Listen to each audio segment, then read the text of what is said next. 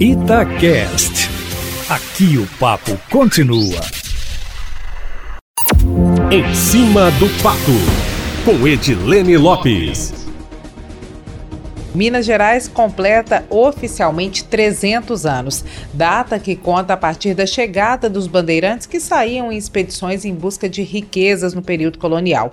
Aqui, eles encontraram ouro que deu muita briga, inclusive provocou a guerra dos emboabas entre paulistas e portugueses que se mataram pelo direito de explorar o metal precioso de nossas Minas Gerais, até que o ciclo do ouro terminou no fim do século XVIII. Quem foi na aula de história lembra. Antes disso, conta a história, nossos índios, infelizmente tão maltratados, já habitavam esse maravilhoso território montanhoso que há três séculos responde pelo nome de Minas Gerais, Eustáquio. Hoje, dentre vários metais, extrai-se de nossas terras, como é sabido, principalmente o minério de ferro. Alguns municípios são totalmente dependentes da mineração, como é o caso de Mariana e Brumadinho, que também foram vítimas da extração sem limites e sem o cuidado necessário. De alavanca para o desenvolvimento econômico em Minas, a mineração ou parte dela acabou virando uma pá de lama que soterra e amedronta mineiros. A dependência da mineração mostra uma das urgências do nosso estado, Eustáquio, que é a diversificação da matriz econômica e o investimento em ações que tirem Minas do lugar prioritário de exportador de matéria-prima bruta e coloque nosso estado, também por meio da tecnologia, em um lugar com diversas etapas da cadeia produtiva gerada pelo minério, por exemplo.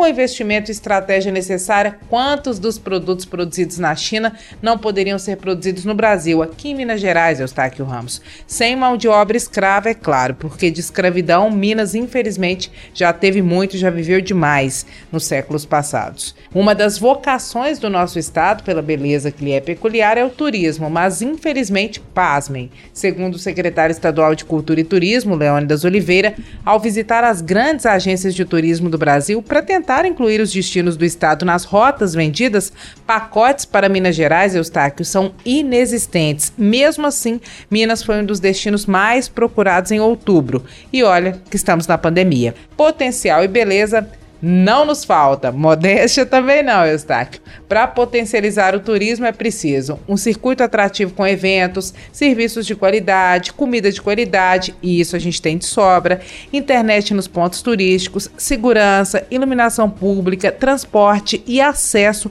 além de experiências únicas e divulgação, né, meu amigo? Tem que vender o peixe. O secretário Leônidas Oliveira, que chegou ao governo de Minas sacudindo a poeira, tem tirado vários desses ingredientes da cartola e vamos ver se agora vai, né, meu amigo? Porque Minas merece tudo. Minas merece tudo de bom e muito mais, né, meu amigo? Parabéns, Minas Gerais. Nós chamamos. Amanhã, Eustáquio, amanhã é quinta-feira e eu volto sempre em primeira mão e em cima do fato.